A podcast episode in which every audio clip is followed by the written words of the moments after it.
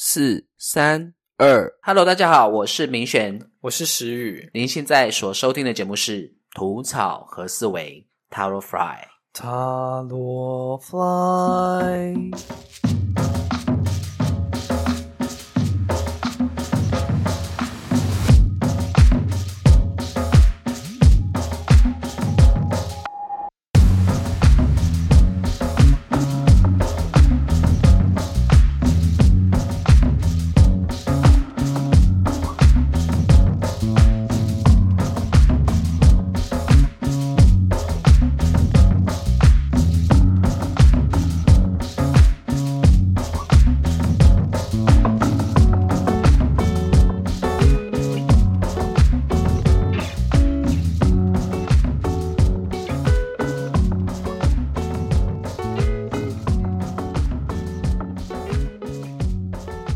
大家有没有听到一个很陌生的名字啊？嗯，对我改名字了，不是换主持人哦，是改名字了。明玄的明呢是名字的名，旁边加一个人，玄呢是玄学的玄，必姓陈，所以叫做陈明玄。以后不要再叫毛毛了，叫他明玄。对，叫我明玄。好，现在呢，我们来了解一下这一集要讲的内容，就是。塔罗牌的六号牌恋人牌，嗯，那我们先来讲解一下恋人牌的图的架构。首先呢，我们先看到一个正中午的太阳。石允对这个太阳有没有觉得有熟悉感的感觉吗？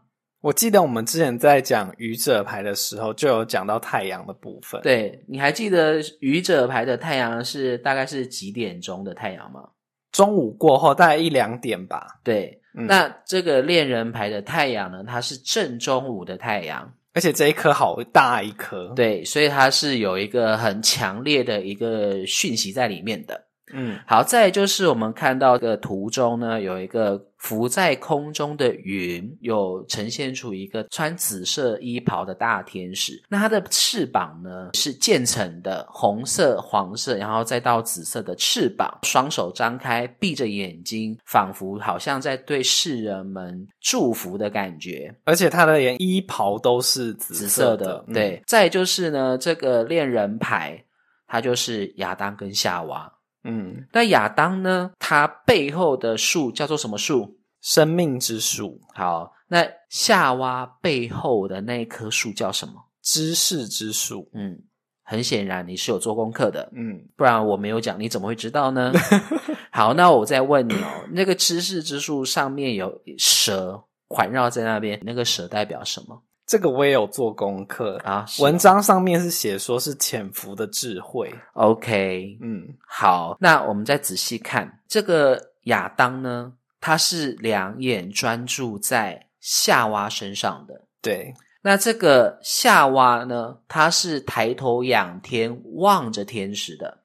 嗯，然后再就是这个土地呢是绿色的草皮，再就是有一个尖尖的山峰。山峰的背景是晴空万里的好天气。对，好，那石允看到这整张牌的时候，你有什么样的感觉吗？有一种你看我，我看他的感觉。好，我在解释这张牌的时候，这张牌呢，它在解读上可能要用一点点不太一样的视角去解读。嗯，就有点像是我们之前在聊那个皇后的时候，我说要去解读皇后牌是要用什么方式去解读？把它想象自己的房间。对，那这个恋人牌呢，它是比较着重在感受上，嗯，所以我们必须要用感受来去解读这张牌。意思是说。如果我是夏娃，如果我是亚当，如果我是天使，对对对对对，好。再就是你没有发现他是天使、亚当、夏娃三个人？对，那你还记得是跟什么东西很相像吗？又是三个三位一体。对，那三位一体是哪三个？心、意识跟呼吸。好，那石宇，我问你，你觉得？天使亚当跟夏娃哪一个比较像是意识？应该是天使吧？怎么说？就是最高层次的一个感觉。OK，好，那你觉得谁是代表呼吸？亚当？为什么？就是行动啊！你还记得呼吸它代表什么意思吗？事件。嗯，那什么叫做事件？就是我们看出去哦，这个千变万化的事情叫做事件。所以事件呼吸，也就是亚当。就是我一直看着夏娃这件事，对对对对对。嗯，那夏娃呢？它就象征心。嗯，好，再就是有一个成语叫做“三人行，必有我师”。对，你看是不是有三个？意思是说，如果我在这三种状态，我就可以学习到。对，所以也就是说，呃，人生的经验必须是要有三个条件做组合。分别就是人事物，对，天时地利人和，嗯，才能构成出一个人生经验。所以这个恋人牌，它就是代表的是一个经验的牌。嗯，那经验是不是就跟感受有关的？对，好，那我们再重新解释一下，正中午的太阳代表什么？你觉得依你过去所了解的？就是一个很能量高涨的一个状态，嗯，所以能量高涨的太阳会怎么样？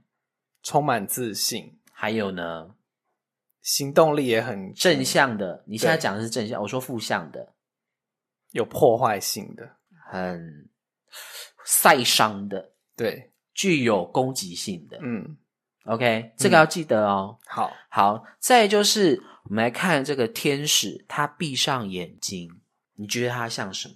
而且还又是紫色的哦。它有一种好像在冥想的感觉，叫静心。嗯，然后他闭上眼睛，他其实也是代表是要往我们的内心层面去着手去下功夫。而且他双双手展开，好像是在拥抱整个世界的感觉。所以它代表是祝福。嗯，OK，好。再就是这个云朵，那你觉得这云朵代表什么？你还记得吗？我有我有解释过。云朵象征什么？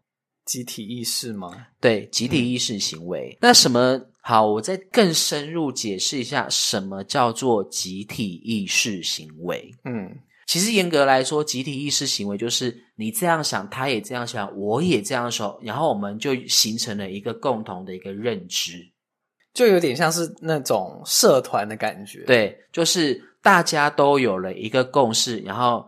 衍生出了一个在地的文化，嗯，这叫做集体意识行为。所以你看哦，这个云朵，它代表是众人们的希望，产生出了一个天使。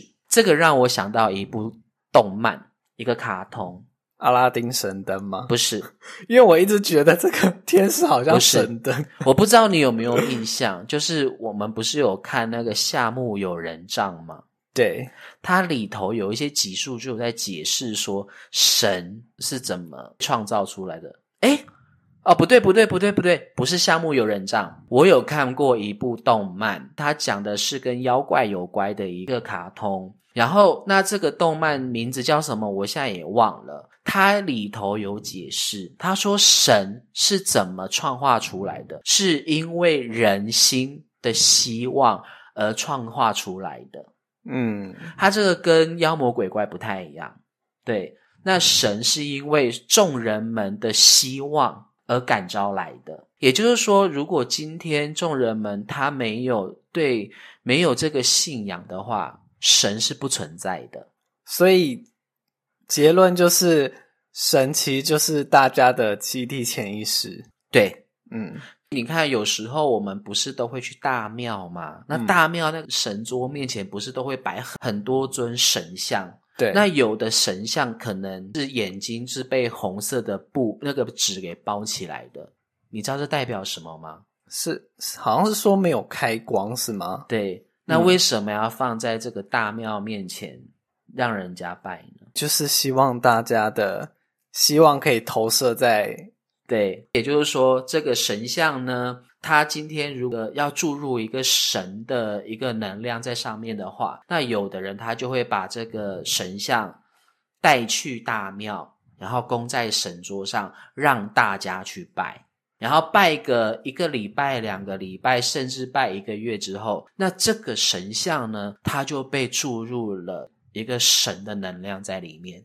所以会不会有人说什么大庙香火很旺？对，会不会就是因为因为人对，而且人比较多，对，所以希望也比较遇到什么问题无法用科学解决问题，建议可以到大庙去拜拜。嗯，效果是非常好的。好，大家可以试试看。这就是大天使，大天使是因人的希望而被创造出来的。好，再来就是呢，我们来看亚当。他身后那一棵树，你看他那棵树，我们你刚刚说他是欲望之树，生命之生命之树。OK，生命其实就是一个欲望对的呈现。那你们看到那个树上面有一团一团的火，嗯，那代表什么？我看资料，它是写说是十二十二把火，也象征十二星座的意思，然后也是欲望之火。OK，对，好，那我要跟你说，是这个背后的火到底是什么？代表的是我们，你自己想象一下哦。假设你今天在滑手机，就不小心滑到一个很有颜色的影片，嗯，那你是不是就会，那你内在的欲望是不是就被挑起了？嗯，那你被挑起的时候，那这个欲望它就会越来，它就会开始长大，越来越大的时候，大到一个程度之后，你你可能就会。发泄，对，就是这个能量，嗯，这个就是聚集的能量，嗯，这样懂那意思吧？所以说，他那个亚当背后，他就是呃，已经是成熟的欲望，对，因为有一什么叫成熟欲望，就是已经具足了。好，我就是要去做这件事，我就是要很明确的去做这件事。嗯，所以这个欲望之树呢，这个火它其实代表是我有一个很明确的目标，因为它聚集了，因缘具足了，你懂那个意思吧？就是火应该是说什么到达沸沸腾点了，对。然后再就是这个欲望之树呢，它为什么有很多火？它其实代表是人性的内在有无穷尽的欲望。好，问你，我这样解释，跟你在书面上看到的是说它代表十二星座，代表欲望之火，是不是？我解释的就更到位了，更明确。对，因为我那时候想说十二星座，然后欲望之火，好，我其实有点搭不起来。OK，好，你看哦，这个亚当跟夏娃裸体代表什么？很赤裸、很坦诚相见的感觉。代表自然的、天然的，嗯，那毫不保留，毫不保留。它也可以代表是纯洁的，嗯，很纯粹的，对。所以看到这张牌，看到这个亚当夏娃，不要用有色的眼光来去看，因为它背后是有含义的，嗯。好，再就是我们来看这个夏娃，这个夏娃的背后呢，是一个知识之树。那你刚刚说。缠绕在这个树上面的这条蛇，代表是智慧的象征，对不对？隐藏的象征。那为什么是用蛇来去做诠释呢？应该是跟以前历史以来蛇的象征有关吧。其实蛇也代表孕育。嗯，你看知识是不是要孕育？是不是要经验的累积才能把它变成是一个知识？就是需要时间的累积，对一个经验的累积，然后有了一个很熟练、很老练的经验之后，再把它转化成文字，把它做一个整理，就变成知识。嗯，这蛇就是这个意思。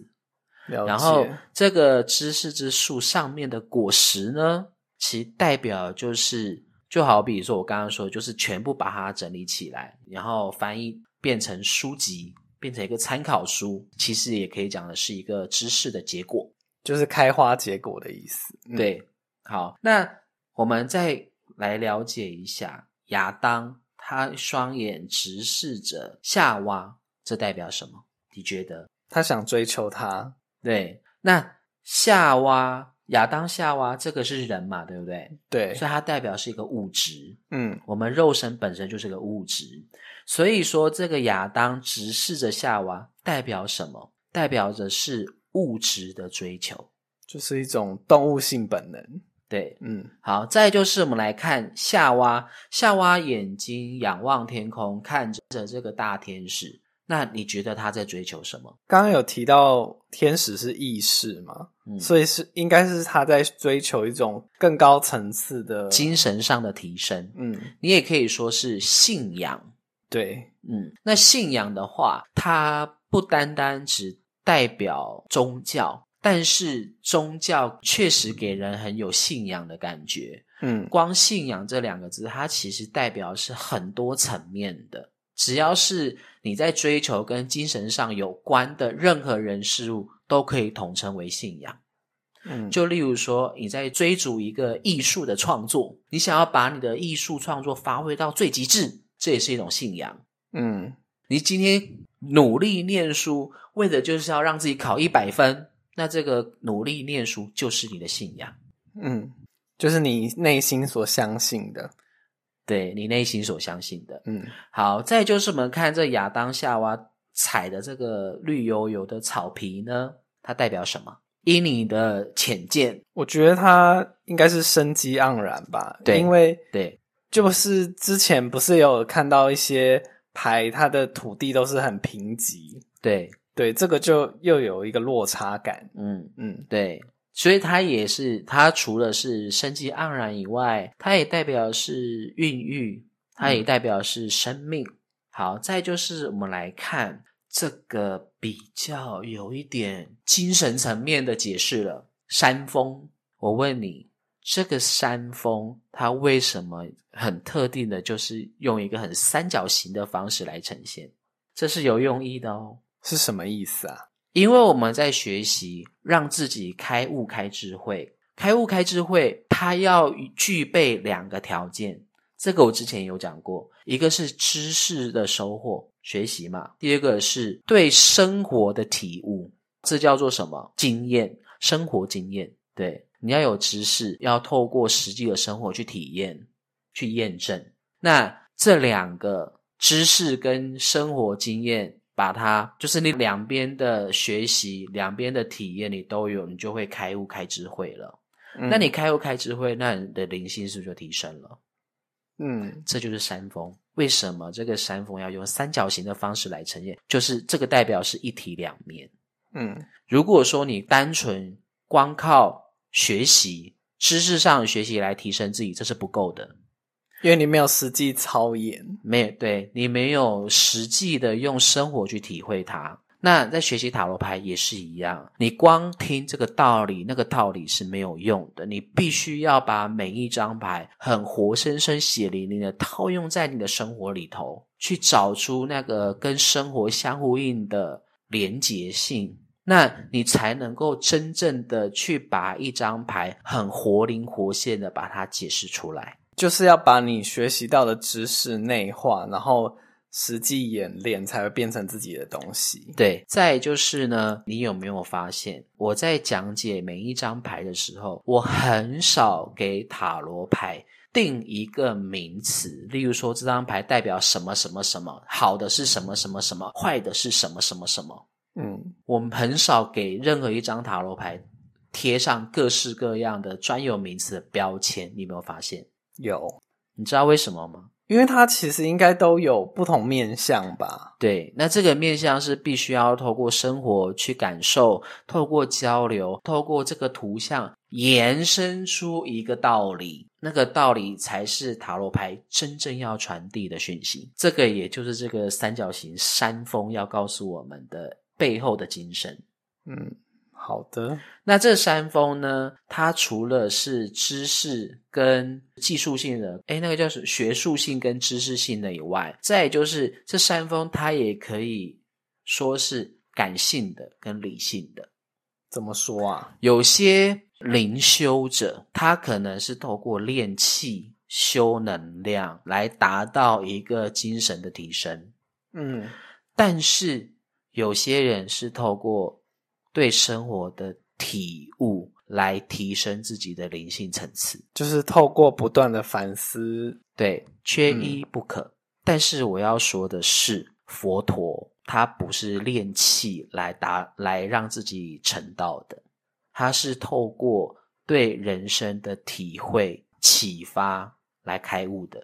其实就是你真正的有透过某些事件，然后去反思，才会比较更内化嘛。对，那这就是这也就是为什么汉传佛教会让人家有一种距离感的感觉，然后不跟你讲太多一些能量啊这类的东西。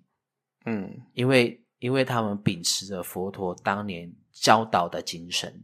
对，好，那这个这张牌目前已经哦。最后一个那个晴空万里的天空，你觉得它给你一个什么样的感觉？就是心无杂念呐，对那种嗯专注嘛，提升心无杂念嘛，然后再就是受到大天使的祝福。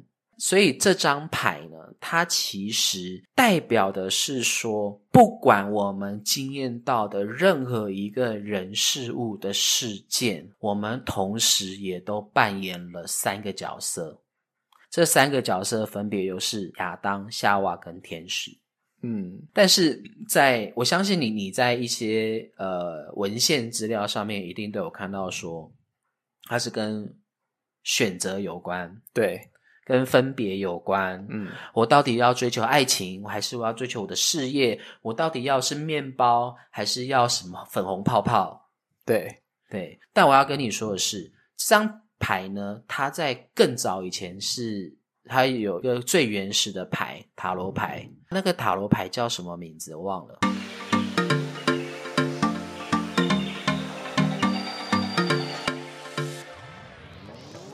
如果您对本单元研究塔罗学心经感兴趣，并且想学塔罗牌，或是想要成为一名塔罗师，或是想要将塔罗牌纳入你生活中人与人之间交流的媒介。特别是亲子关系，欢迎您追踪我们吐草和思维 t a r o Fry 的频道。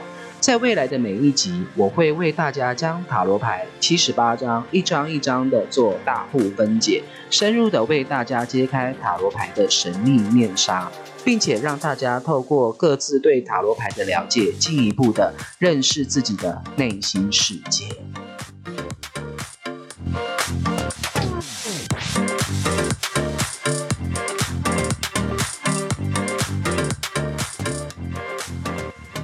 那张塔罗牌呢，叫做马赛塔罗牌。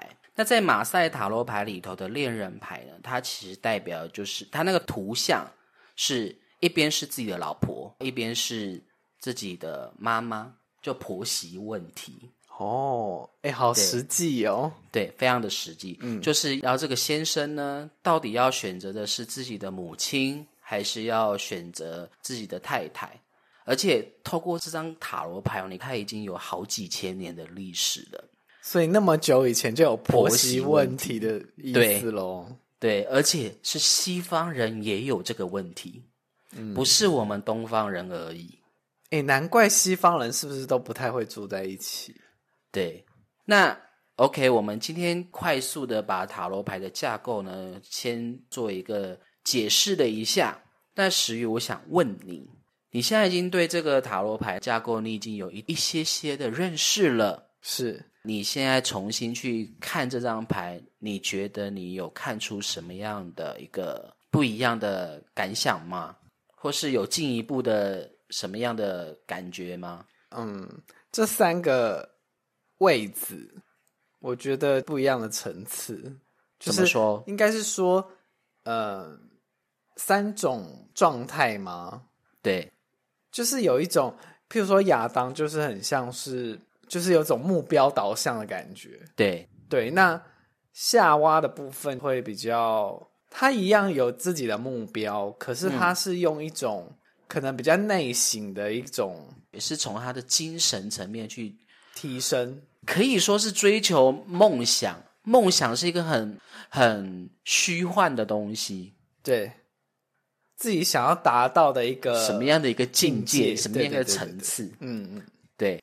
那天使的话呢，就是他已经好像要怎么解释啊？他他所在的位置，我也觉得很飘渺。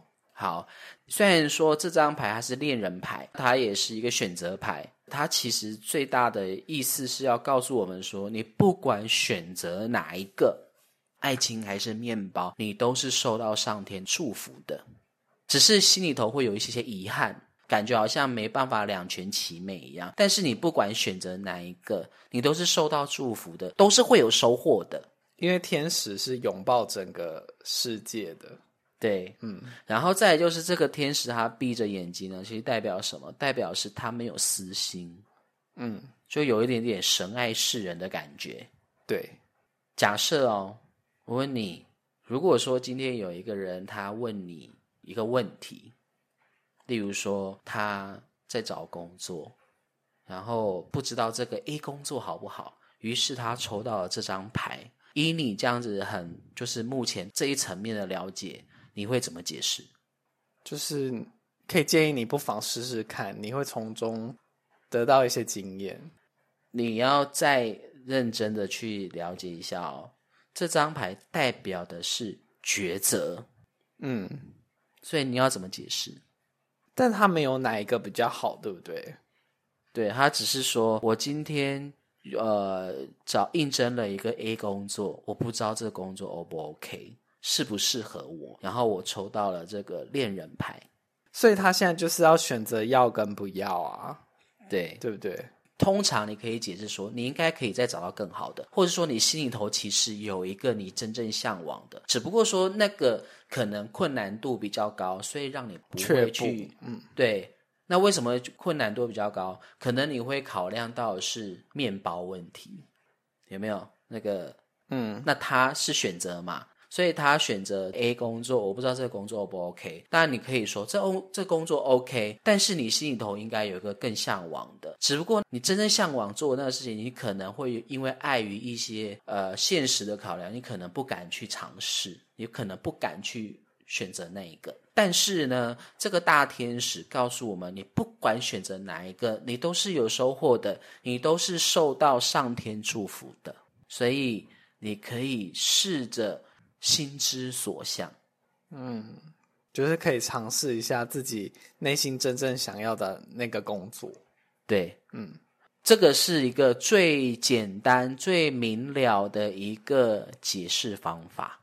好，现在呢，我们就来了解第二层面的解读。那第二层面的解读，就是要透过我们生活的过往经验，那就是数字六嘛。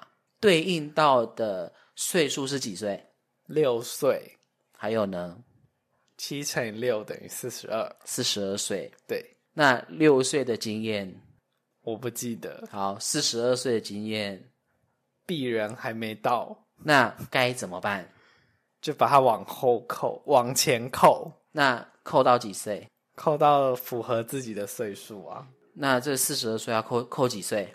扣六岁，因为是六的倍数，对，六号牌的关系。那四十二岁减六是多少？三十六。三十二岁减六，三十六啊，三十六嘛。对，那也还没有到这个岁数嘛，对不对？对，那就再往前扣三十，三十，有一点尴尬。正在经历，再往前扣 二十四岁，二十四岁哦，嗯。好，有一点尴尬啊，那就再往前喽，再扣六，几岁？十八岁。那我们回想一下，你十八岁的时候，你有没有经历到什么样的事件跟这个恋人牌是有连结的？十八岁是不是高中毕业要考大学？对，升大学的时候。那。选择，因为他讲到的是选择嘛，对，那无非就是，例如说选学校，嗯，你在选学校这上面有什么样的抉择吗？还是说你就很明确，就是你就是要读什么学校？其实我那时候应该是说用成绩去选学校啦。其实我没有特别说我一定要哪一所，所以说那时候你用成绩选学校，你也只有一所学校可以让你上楼，是这意思吗？这倒好像也不是，还是说你当年考试的成绩其实有，就是最高标是某个大学，你是师范大学嘛？台中的师范大学嘛？你的成绩最高标是到那里，那就代表说师范大学以下其他大学你通通都可以选择，嗯，然后你选择分数最高、最贴近的那一个，嗯，那请问这个选择最高的那个，那个时候你扮演的哪一个角色？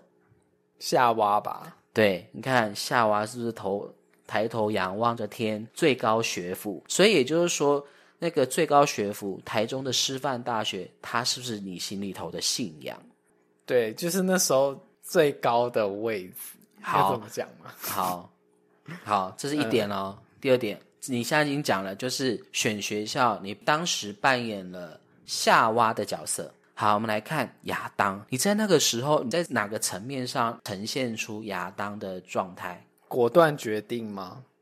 就目标导向嘛，然后就很明确，就哦，就是要做这个，就是要做那个。好，我就往这条路走。嗯，对不对？对耶，好像。然后，OK，那我们刚刚讲的这个亚当呢，他双眼注目着这个夏娃的时候，他是有一个目标导向的嘛，对不对？对，可是这个夏娃却看着天空，没有看着他。这个在亚当的心里会造成什么样的心理现象？就是会觉得说，你怎么都不看我？就是我有种落寞感。然后那是不是就代表说，有点像是在在在追求一个恋人？然后你会想方设法的要让让你喜欢那个人注意到自己，对，讨好他。对，嗯嗯，好。那你当时在考到台中的这个师范大学的时候，你在什么样的状态上？你是扮演了亚当的那个角色，就是例如说，哦，我要适应哦，对啊，适应环境，大学生活的环境，嗯，这是不是就是扮演了亚当的角色？对，而且你看哦，亚当在双眼注目着夏娃，因为夏娃不看他，那不看他，是不是会让？亚当内心觉得宝宝苦，宝宝不说。对，那把它套用到你实际的生活上，你当时到了呃新的环境去生活，是不是也是有一种就是要赶快让自己融入这个新的生活环境？对，那这个新的生活环境是不是带有一点点呃挑战性？因为就人生地不熟啊，嗯，那我问你啊，那个时候那个人生地不熟，那个心理状态会不会有一点点感觉，有点心里头的不安，有很多的不安？会，其实会，虽然觉得很新鲜，嗯，但是还是会会没有安全感，对，好，不安，没有安全感，但是还是很乐意的去体验、去尝试，然后试着去打破这个原本的生活圈，对，嗯。你看，这就是亚当的心情哦。OK，嗯，好，那我们再来看，回头看这个夏娃，这个夏娃的心情是又是什么呢？就好比说，哦，我考到了台中的师范大学，我最高的学府，我要开始去朝这个学校前进。请问那个是什么样的心情？就是好像以这个恋人牌来说，好像我一步一步接近天使的感觉。那是不是有一种很开心的感觉？嗯，当然啦，因为大学新生活。对啊，就是整个自由，而且又可以摆脱家里，就是自由度大开啦。这么说，嗯，对，你看哦，这个自由度大开，然后让你的当时的心情很愉快，这个是不是像是一种受到上天的祝福的感觉？好，那这个就是选学校。透过选学校，我们就可以看到你当年十八岁在选学校这个事件，其实就是这个恋人牌的意思。好，再来，我们再看你在什么样的情况下，你会扮演了天使的角色。天使，对你到了这个大环境去，嗯，你可以说明一下，你到大学去之后。你当时的生活状态是怎么样吗？就是会很想要赶快，感觉很像交到很多朋友的感觉。嗯，然后呢？对，所以会比较交际花一点。交际花，对，所以你会一直很乐于在交各式各样的朋友，主动去认识各式各样的同学喽。对，就是因为那个时候好像脸书刚盛行，对，然后就是会有。呃，学校的脸书社团啊，然后那时候在上面互相加好友啊，干嘛干嘛之类的。好，那你自己想一想，交朋友这件事情，你觉得你扮演的是哪一个角色？亚当，亚当。嗯，好，那你很主动的去认识各式各样的朋友的时候，你觉得你得到的回应是什么样的回应？就是很客套的回应。那这些客套回应像不像是夏娃的回应？因为他们有各自他们的一个。一个目标在，对，嗯，所以你当时很热情洋溢的去主动去认识新朋友的时候，你发现那些新朋友好像都没有像你这么热情的回应你。对，因为那个时候其实有很多都是别系的，根本就没有什么接触的人，所以所以也就是没有一个共同性的状态。对，没有真正的深入的交流的状态。嗯，所以你自己，所以你在那个时候，你扮演的是亚当的角色，那你主动认识的这些对象。他们都扮演了夏娃的角色，所以你得到的回应就是，呃，很客套，很蜻蜓点水的回应，就是很表面，就很做表面功夫的。可能那个时候的你，你是不是也会是一种想方设法赶快融入他们，赶快跟他们打熟关系？但是最后变成是一种有一点点像是拿你的热脸去贴人家冷屁股的感觉。嗯。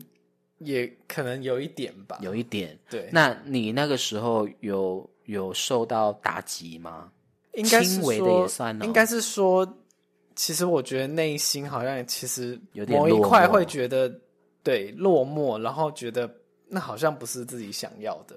OK，好，那我们现在要讲的是大天使的角色呈现。你想一下，你在大学有没有做什么样的事情，是让你像这个大天使一样，是闭着眼睛专注在自己的事情上的？我记得我那时候刚升大学之后就加入系学会，对。然后那个时候我记得，因为升大学就差不多是九月多的时候嘛，嗯。然后我记得那个时候十二月有一个圣诞晚会，就是我们。大一的戏学会就要参与表演，嗯，对，所以有花了一些时间在练习，花了一些时间在练习。对，那这个练习的过程中，又有什么不一样的感受吗？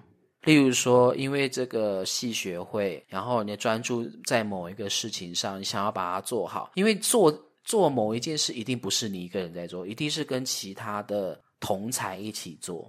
嗯，那在跟这个其他的同学一起做共事一件事情的时候，你得到的又是什么样的收获？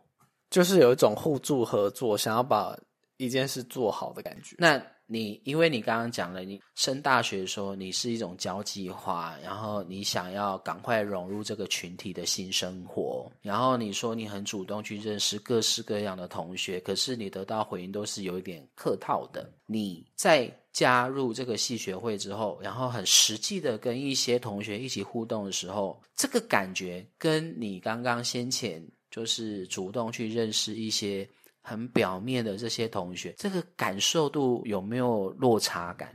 应该说，在合作想要把那个表演完成的那个状态是，就是会跟一般的同学可能还是会有一点落差，就是因为有共识一件事情。所以，也就是说，你跟这个共事的这些同学，反而比较更快的去了解彼此，因为有共识，所以就变得比较真正像朋友的感觉了。应该说，比有比较多的互动，因为熟识了，嗯，然后也比较像是真的有在交到朋友的感觉了，嗯，就是这跟你一开始的交际花那个感觉都是很不一样的。对，好，那你再去回想哦。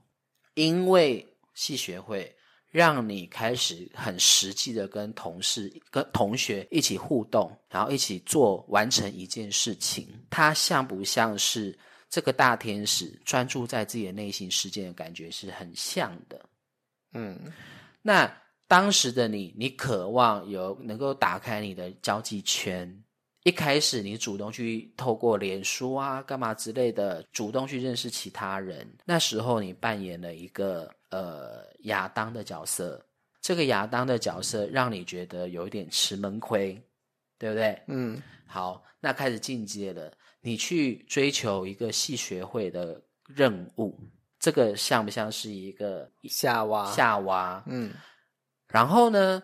开始有了一个共同的目标完成，跟其他同学一起完成一个一个成果，那就是投入了嘛。那这个投入是不是就就象征像那个大天使一样，投入在自己的内心的活动？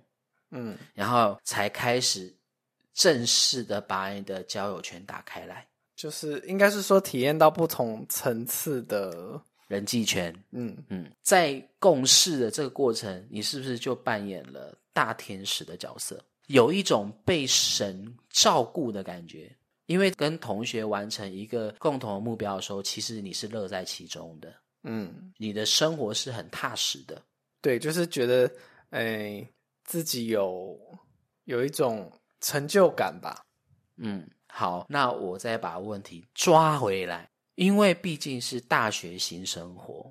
它让人很愉快，让人终于有一种可以摆脱家庭的束缚的感觉，嗯，然后你的心一定是往外飞的，对，那你心往外飞的，在追逐那个自由感嘛，那个快乐感觉，人生终于可以自由了，所以你扮演了一个夏娃的角色。那我想请问你，在你生活周遭里头，有谁扮演了亚当的角色？是我的亲爱的母亲大人。好，你可以解，你可以描述一下当时的心情吗？应该是说那时候就是很想要尝鲜啦。对，你的心野了。嗯，对，因为就没有妈妈每天照三餐问候，就是没有。然后在每次在电话中，你就开始跟你妈妈的讲话过程当中，你就开始敷衍了事。就是，然后只想赶快挂电话，然后只想要赶快出去玩，赶快去体验更多新鲜有趣的事物，然后就把妈妈晾一边。我觉得你妈听到这边应该会有心有戚戚焉的感觉。我觉得当时你妈妈内心一定是 有落寞感，对，但然能够理解啦那种落寞感，因为以前小孩子都跟在身边嘛，他突然要离开了，哪个父母亲不落寞？我觉得其实。是一样的事情，就是像我可能原本在家里，其实就是在一个很安逸的范围。对，那我到了升大学之后，就是一个完全有点就是整个开放的环境，那一定就是会很想要尝鲜，那内心也会有一种不安的感觉。好，但是在妈妈这边的话，妈妈就像你刚刚说到的，就原本可能儿子都在家里。嗯，可是现在儿子要呃离开去读大学，嗯，那一样会有一样有环境上的变化，嗯，对啊，所以妈妈每天打电话问候你，然后你却想要赶快挂电话，我没有，让你妈妈内心有一种被冷落、落寞的感觉，让你妈妈的内心有一点点的受伤。那你现在回想到这个过程，回想到过去这样的状态，你现在会不会觉得对你妈有点不好意思？妈，我爱你。好，那但是我要跟你平反一下，落寞感确实是存在的。嗯，但是有没有可能你妈妈有另外一种心情，就是啊，我儿子终于去念大学了，我终于可以比较轻松了。你觉得你妈妈有没有这种心情呢？另外一面的心情？你说，哼，这个拖油瓶，对，终于被我踢出去。对，你觉得有没有这种可能？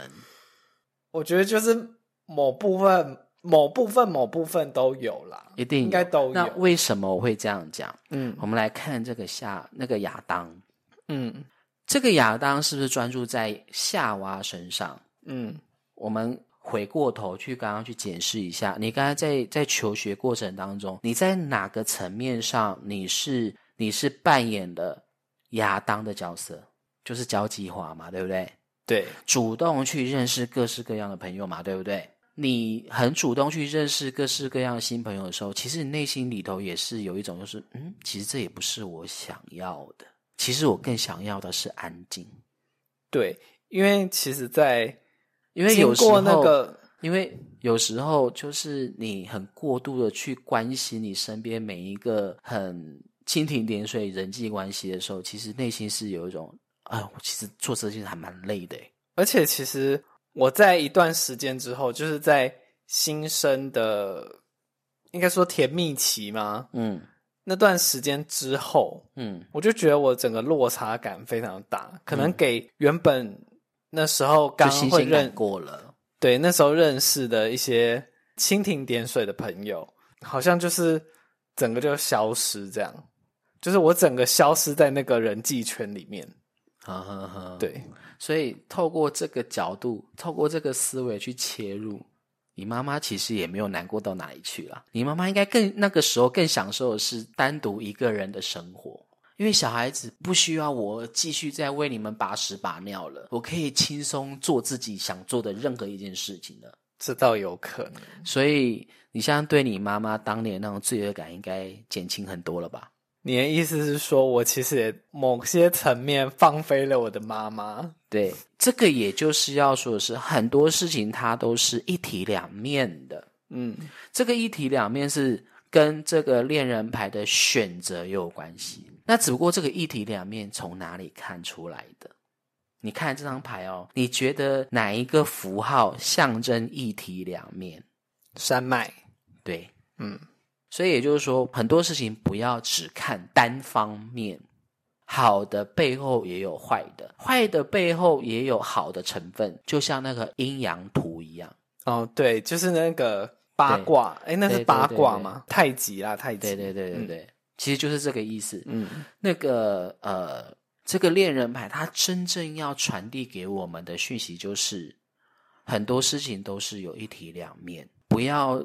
只一昧的用单方面的视角、单方面的角度来去判别一件事情，但是这也是很多人做不到的，就是会太太主观嘛。所以这也就是我一开始说的，这张牌要去解读恋人牌，要用的是感受去解读它，就是要比较需要用的是感受。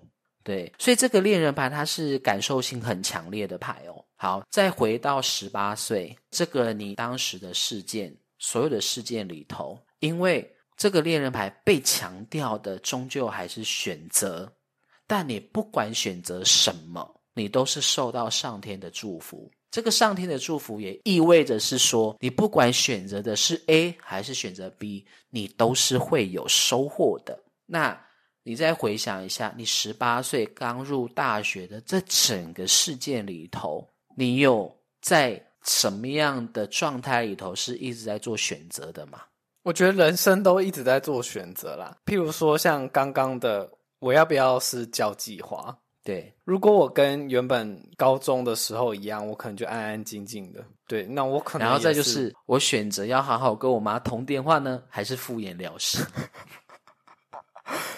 反正就是，反正就是，如果我是很安静的，那我可能一样，我一样会很平平安安的过完大学四年。应该是说，我就是会在当交际花的这个过程中，我会知道说我其实不是那么想要是这个状态。嗯，对。那可是我也感受过那个状态的一个。要怎么说？经验啦，对对对。好，我们现在讲到这个层面了，这个层面就是用心去感受嘛。我不是一直强调三位一体，三位一体吗？意识、呼吸、心。我们刚刚第一次在解这个牌的时候，解图的时候，解构这个牌的时候，这就是事件，对不对？对，事件、意识、呼吸，对，就是跟呼吸有关嘛，就是解构解构这张牌的。意思，然后解构，这就是事件。然后我们现在讲到十八岁，你的经验，这就是心。好，我们现在开始要用意识的角层次来去看这张牌。十八岁这个整个过程当中，你觉得你体会到了什么人生的道理吗？如果说是依照这个恋人牌来看的话。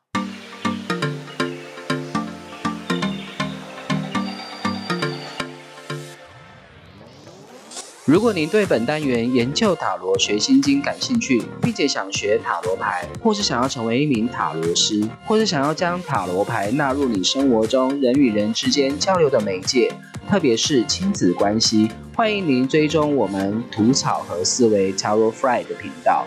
在未来的每一集，我会为大家将塔罗牌七十八张一张一张的做大户分解，深入的为大家揭开塔罗牌的神秘面纱。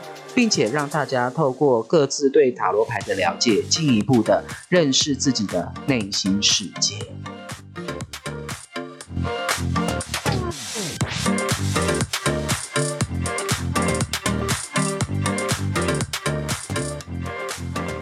要说的是说，就是例如说，大学心性稳定度会比高中以前来的更加的定型。嗯，所以你可以回想一下，就是你升了大学之后，你念了大学之后，你的你的人格特质好像就比较定型了，比较定型。例如说，国中的时候是叛逆期，嗯。那过了高中，如果你都还没有还没有叛逆的话，那你到高你到了高中，你也不至于叛逆到哪里去。嗯，你懂我那个意思吧？稳定性吗？对，嗯嗯，就是人格差不多要定型了。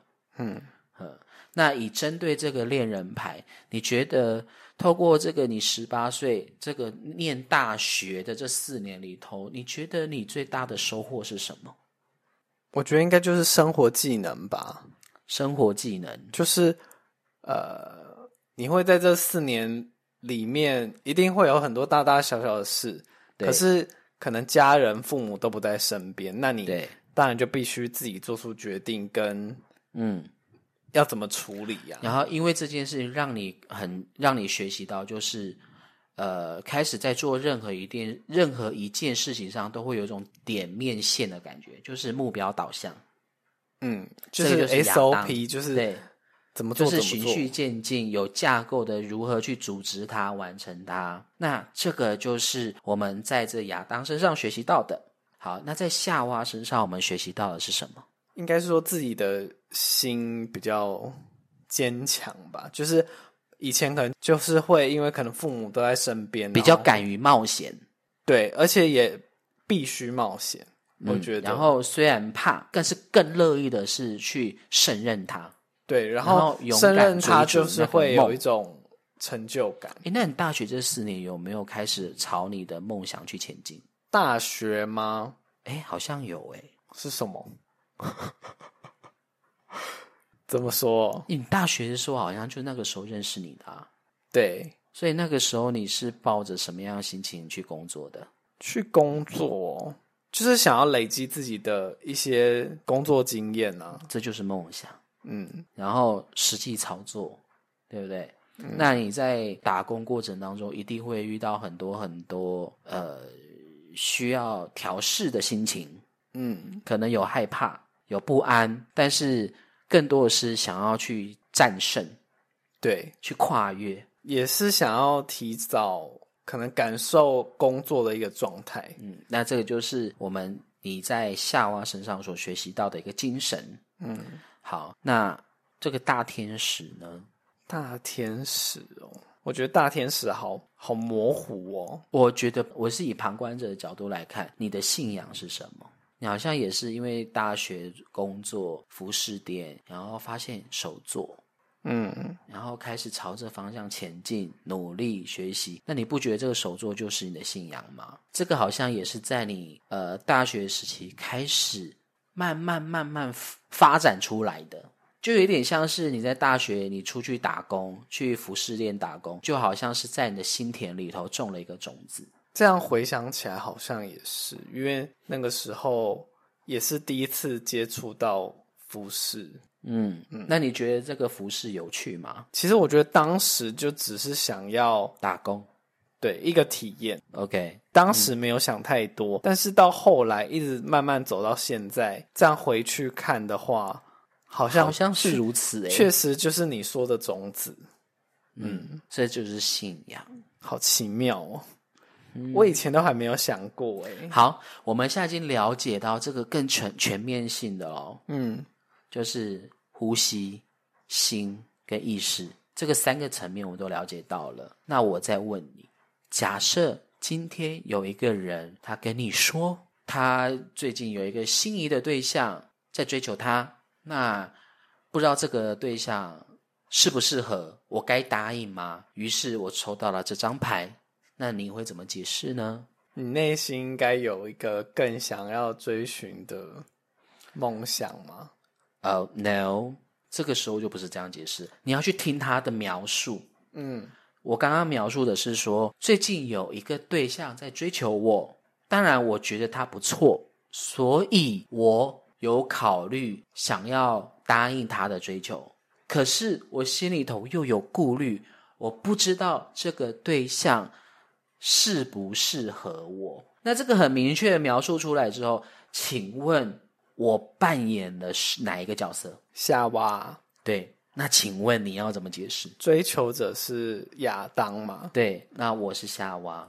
啊？什么？你是夏娃？就是我，我，我，我是讲述，我是算塔罗牌这个人嘛？我不是，我刚刚哎，你是天使吧？不是，不是，我是夏娃。因为有人追求我啊，我当下我也觉得，哎，感觉他好像不错哦。然后，可是我还是有些顾虑。对，那这个顾虑是我不知道我跟他在一起到底好不好。那我就抽到这张牌，你会怎么解释？所以我是扮演天使吗？你是占卜者哦。我问你，好，你可以跟他有更进一步的互动。好。好，是什么？先暂停一下，你先去回想一下，你十八岁的时候，你扮演夏娃这个角色的心情，当时的心情是什么样的心情？就是都在选择啊，嗯，然后呢，就是感觉这里看看，那里看看的感觉。对，这是问着的心情，嗯。因为我刚刚不是讲了吗？很明确的去描述一个问题嘛。透过我这个描述的这个问题，你已经很清楚知道说，哦，我此刻扮演的是夏娃的角色。那你再回过头去看你大学的时候，你扮演夏娃，那个时候你是有很多很很心花怒放的，都在做选择的。那你再回想一下那个时候的你，你有没有一个很明确的目标？哦，对你很明确目标就是那个社团。呃，系学会好，请问那个，因为你专注在系学会上这件事情，它让你取舍掉了多少事？例如说，你不再像之前那样像交际花一样了。对，因为有必须花时间练习嘛。对，所以那个时候确实是呃，好像也比较淡出那个交际花的一个状态。对，所以我问了嘛，今天有一个人他。在追求我，我觉得他不错，我又有一层顾虑，就是我不知道跟他在一起到底好不好。那我问你，然后我抽到这张牌，然后我也很清楚描述了这个问题，然后这个问题你看到是说，哎，我此刻是扮演着夏娃这个角色，那请问你要怎么给我这个建议呢？可以更正式的这个人吗？如果是我的话，我会跟他讲说，请放下。为什么放下？因为你有一个。你今天就是有一个很明确你想要做的事情了，你现在就只想要专注在那上面了，嗯，那你就去追求你你心里头在追逐的那一件事情上。那这个感情，今天有一个人来追求你，却让你有顾虑，这代表什么？代表你夜深人静的时候，你只是觉得，应该说夜深人静的时候，孤单无聊，想要找人陪，刚好有一个人来追求你。所以你就考虑要不要答应他，但事实上，扪心自问，你会想答应吗？这是不是代表说，他其实并不是你真正喜欢的对象？就像是当年你因为这个社团，你取舍掉很多很多那个很没有意义的那个社交活动。对，嗯，那你就专心做你自己的事情就好了。所以他觉得那个。不错对象可能只是觉他觉得哎好像还不错，但是对，并不是他真的想要的。对，就是你刚刚说的，就是大学时候你也是东看看西看看啊，道理是一样的。可是呢，这个大天使他又强调，你不管做哪个选择，你都是有收获的。如果说我今天选择那个追求我对象，我是不是也有收获？对啊，我有一段我我谱了一段恋情给自己啊，只不过这是在于说这是不是我要的而已啊。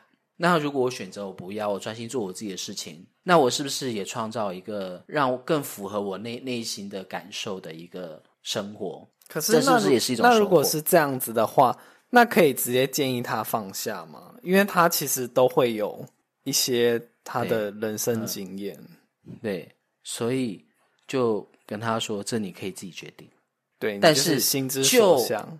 旁观者来说，我是觉得你不要浪费时间。也许我可能也过了那个年纪了，所以我可能给的就是很实实在在的，就像唐老师一样，他就是就他是对爱情就是不闻不问，但他就不太会喜欢讲爱情这件事，道理是一样的。人生际遇在不同层面上，那对人生的经验，他会决定了你对这塔罗牌解读。所以，其实如果是以站在他自己的角度来说，可能就会建议他就是心之所向，是吗？对，就是朝他的目标前进。那为什么说如果是我的话，我会说是建议他去朝他的目标前进，这个感情就算了。是因为第一个不定性，你看那个亚当，呃，不夏娃，他一直看那个天空，请问他心定下来了吗？没有。那如果因为他的心本身也定不下来，然后因为有一个有一个追求者追求他，他也答应了这个感情，答应这个感情时候，他心一样也一直都在外面啊。请问他是不是就制造了一个伤害给别人？哦，这倒也是。因为你心都不在他身上啊，那你就会永远听到说：“你为什么都不陪我？你为什么都不陪我？你让我好没有安全感。”然后他就会有一种被绑住的感觉。对，所以说这个恋人牌呢，它最客观的解释就是说，无论你选择的是哪一个方向，你都是有收获的。只不过说，这个收获就是在于一个比较贴你的心。还是满足你的现实生活，就这样子而已。但是这个恋人牌，它更强调是去追求一个更贴近你的心的那一个事情。只是你可能会碍于现实，让你不敢去 touch 你心里头真正想要做的那件事情上。例如说梦想，嗯，就是会有现实层面的顾虑，这样。对，所以抽到这张牌，反而要很理性的去。引导他冷静去思考，也就是说，追逐梦想就追逐啊！你现在有的是钱，啊不不，你现在有的是这个生命力。你是个年轻人，追逐年轻人追逐梦想是很正常不过的事。而如果是中年人抽到这个，然后他又是这个夏娃的话，这表示什么？表示说，也许可能是过去的婚姻让你不想要再为感情负任何责任，你现在就只想要走马看花，那就走马看花吧。这样懂我意思吧？如果说是今天学生考大学选学校抽到这张牌，那就叫他去填他真正心里头想要的那个科系，而不是为了五斗米折腰，或是为了父母亲的诉求来去选科系。反正就是跟呃你心里怎么想就怎么选择啦。对，嗯，但只不过说，不管是夏娃还是亚当，他都有他各自的挑战。例如说，夏娃的挑战就是他可能要会有很多很多的关卡要过。例如说，现实层面的状态，它有很多的难度要过。但是如果是亚当呢？你也是有一个挑战啊，就例如说，你努力的去追求一个事业，你努力的去追求一个你喜欢的人，你要想方设法让这个人来看你一眼，你想方设法让这个社会来认同你，那你是不是要下更多的功夫？嗯，所以这个恋人牌，它这个大天使要告诉我们什么？就是无论你是追求的人事物是为何，你最重要的。就是要让你自己在内心里头扎根，不是应付外在，而是去提升你自己的内在。例如说，呃，我想要到某个大企业体工作，我不知道这个大企业让我有没有机会。你与其去想方设法让找各式各样帮助你引荐你进去那大公司，你不如提升你自己的价值，让公司来认可你啊，懂那意思吧？对，就是把最根本的。问题解决，然后再就是这最根本的问题是怎么解决？当然你要看天时地利人和。就例如说职缺，再就是公司的需求，他们需要什么样的人，他们条件是什么，你都要去了解啊。那你就去努力说，去让自己达到一个符合他们条件那个人。然后再就是时间，那时间是什么？就是那个职缺有没有缺啊？所以天时地利人和，恋人牌他也强调了天时地利人和。又是三位体，是。今天我们聊到这里，有什么感觉吗？其实就是人生都在选择啦，那你每一步都会有不一样的收获，对，而且都是一体两面的。对，不管你是选择了你的呃现实层面，或者是呃理想，但是你你的每一步都会有收获，虽然不一定是金钱，但是你就是会有一些经验的累积。对，那。这个恋人牌的闭着眼睛的大天使，他也告诉了我们一个最最后的一个道理，就是活在当下。什么叫做活在当下？就是时时刻刻检视你自己的内心处境，当下的处境，这就叫做活在当下。但是很多人把活在当下误以为及时行乐，我要怎么样就怎么样，我要耍酷我就耍酷，我不看人脸色我就不看人脸色，那个叫白目，那不叫活在当下。那活在当下是指时时刻刻检视自己的心境。嗯，就例如说我今天被骗钱了，那我不是怪别人说为什么他要骗我，而是要去思考说我为什么这么笨要让他骗。嗯，那。我到底心里头是有什么问题可以让他变？有可能是我太相信人了，或是我的贪念。对，也许是我我贪心，因为他画了一个很好吃的大饼，让我误以为有可能成真。嗯，所以大学生很容易被骗，被社会环境骗，因为他就是有一种，所以这个又回到那个愚者牌了，叫做。出生之徒不畏虎，没在怕的。站在悬崖边吗？好，今天聊到这里，你有什么要做总结的吗？就是希望大家都可以 follow your heart。Follow your heart 是检视自己当下的心，不是那种及时行乐、做自己的那种行为。好，我的名字叫做陈明玄，明呢？是姓名的名旁边加一个人，玄呢是玄学的玄，所以从今以后，请叫我明玄。今天就聊到这里，我们下一张牌战车见，拜拜，拜拜。如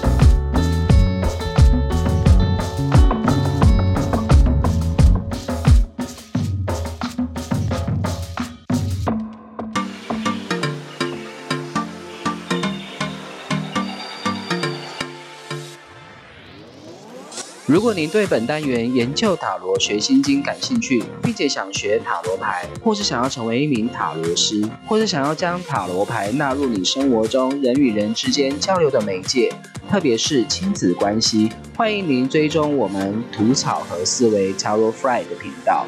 在未来的每一集，我会为大家将塔罗牌七十八张一张一张的做大户分解，深入的为大家揭开塔罗牌的神秘面纱。